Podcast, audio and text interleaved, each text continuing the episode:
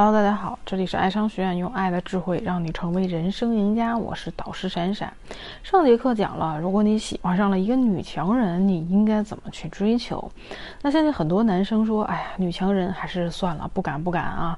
呃，我们还是喜欢小女生啊。小女生就是我们生活当中最最常见的普通的女孩子，她们没有女强人那种拼命三郎、锐意进取的心气儿。有点中庸，十分的小家碧玉，这种女生确实是不少男生的菜啊，都觉得如此简单温柔的女生一定特别好追，也适合做女朋友。于是呢，你就抱着这种想法啊，去收了一波又一波的好人卡。同学啊，你真的以为这些女生就像你看到的那样纯良无害吗？那你就错了，这些女生才是我们集中火力要攻克的类型。这样的女生从小就是长辈当。当中啊，口中的这个乖宝宝，也一直在外人面前维护着自己乖宝宝的人设。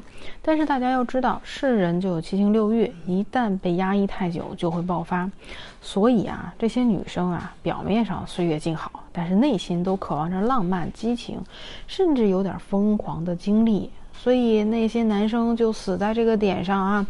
当了一个无公害，同时也没有激情的老好人，而谁能把他们心中那股欲望给勾出来，谁就能吃定他们，让他们对你不离不弃。二十多年的幻想，想想啊，在你这里成了真，谁还舍得放下呀？那你问我怎么去勾出他们心中的幻想？哎，很多男生确实啊，有点直男思维，有点没有灵性。我都说了，他们是最常见的女生。那你好好想想，最常见的女生，她们关于感情的三观是怎么形成的？对啦，你去模仿，去学，你好好看看那些大火过的电视剧、电影里面的男主啊，你分析一下他们的人设。他们撩妹时的套路，甚至你可以把一些操作难度不大的情形改装照搬到你追求女生的过程当中来。但是，但是，千万千万要记住，一切都要你先学会。恋爱技巧，因为那些桥段啊，有的是为了刻意取悦女性而创造出来的啊，有点脱离实际的情形。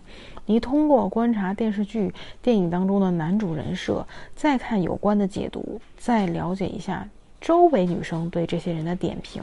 最后再结合恋爱技巧中的理论分析，渐渐的你会形成一种直觉，就是什么样的男生最招女生喜欢。那么多的恋爱技巧，那这种女生又吃哪一套呢？对不对？恋爱是需要学习的，爱的能力，爱与被爱的能力也是需要学习的啊。这个就是你在感情当中的情商，也是我们的核心理念。你要去提高你的爱商啊，甭管你在工作当中是。多么出色的一个人，想跟女生搭建恋爱关系的方式和方法，跟你去面对领导还是不一样的啊！好，如果你有情感问题的话，可以在后台私聊我，欢迎关注订阅爱上学院的小课程，我们下节课再见吧。